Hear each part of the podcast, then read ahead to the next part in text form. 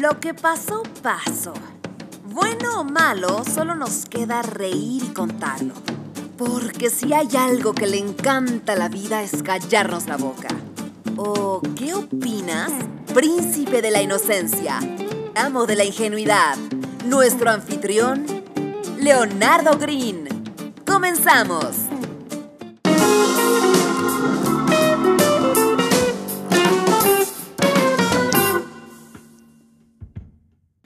Tengo muchos años que no leo esta historia y puede que un u otro detalle se me pase, pero su esencia, sus enseñanzas, tengan por seguro que las van a escuchar.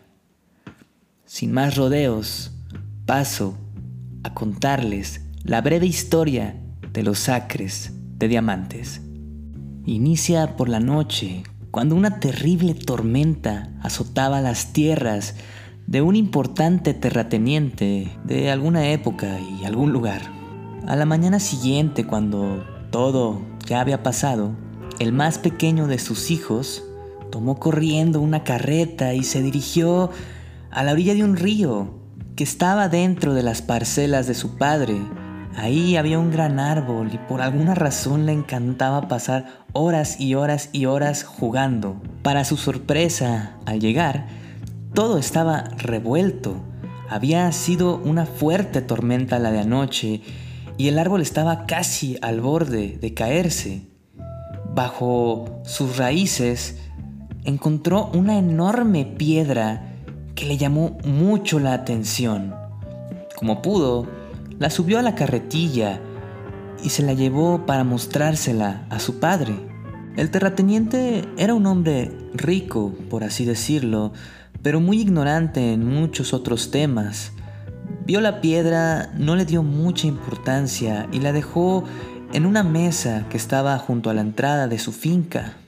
Unos cuantos días después, recibió la visita del nuevo padre del pueblo, un joven amable, optimista y sobre todo muy estudiado.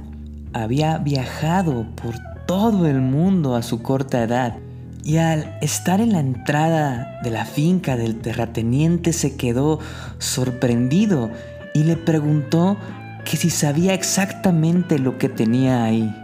El hombre, ignorante, pero curioso, le pidió al padre que le explicara.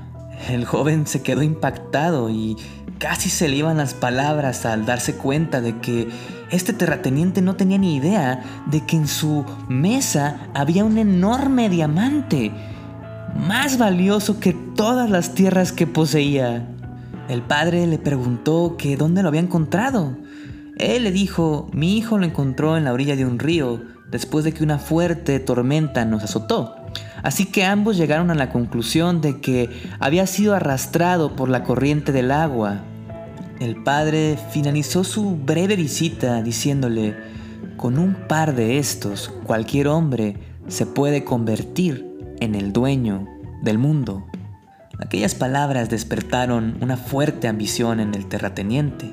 No dejó de pensar en eso en meses hasta que finalmente decidió venderlo todo y emprender una expedición por el mundo para encontrar minas de diamante. Fue un viaje de 15 años lleno de decepciones en el que perdió absolutamente todo, sus tierras, su riqueza, su familia, absolutamente todo.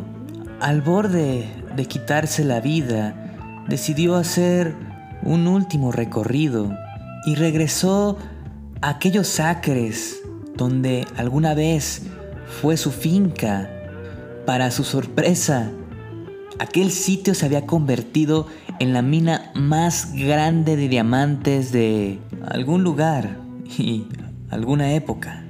Completamente destruido y en la salida del pueblo, se volvió a topar con el mismo cura, quien de hecho era muy buen amigo del nuevo propietario de aquellas tierras. Apenas si pudo reconocerlo, lo saludó con pena y alegría y le dijo, a los pocos meses de tu partida, cuando te fuiste, el nuevo propietario me citó. Era un hombre muy sabio, carismático, amable, y me preguntó si sabía algo curioso de estas tierras que por alguna razón le, le inspiraban y le traían tanta paz. Se sentía rico al estar aquí. Le conté que tu hijo había encontrado un enorme diamante bajo un árbol a la orilla de uno de los ríos dentro de las parcelas. No pasó ni una semana y encontró aquel árbol.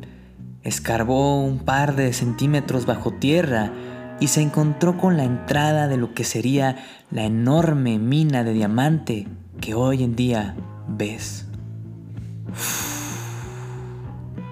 Chispas.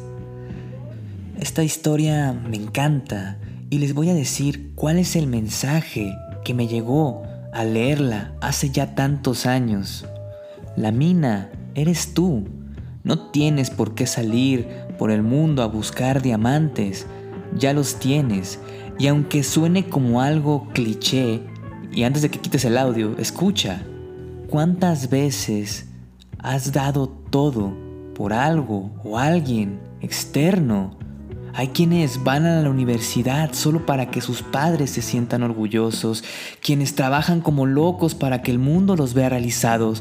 Y bueno, del amor ni empiezo. Hay quienes no duermen, quienes entregan su completa vida para que otra persona se sienta feliz.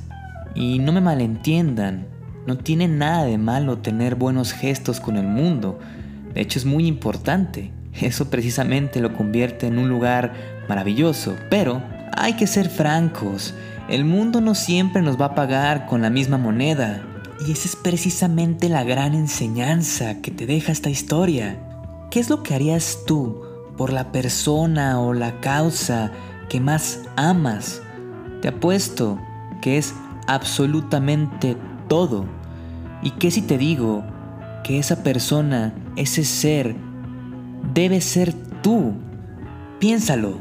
Si despiertas y te ves al espejo y te recuerdas lo mucho que te amas, vas a querer construirte la mejor vida.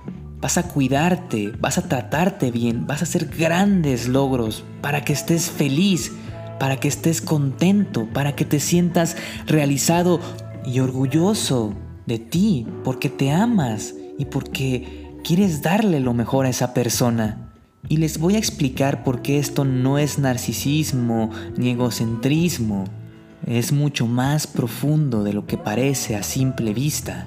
Si tú decides convertirte a ti en el ser que más amas, no importa con qué moneda te pague el mundo, porque tú ya eres rico. No va a importar lo que pase a tu alrededor. Si das todo en un amor y este no te corresponde.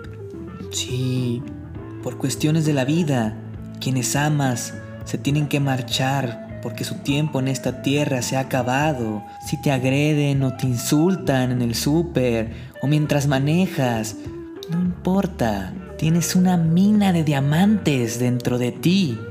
Ninguna tragedia te va a dejar pobre. Y encima, todavía te queda mucho para dar.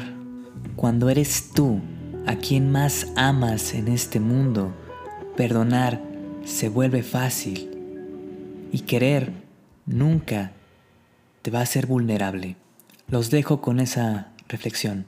Los quiero mucho. Chao.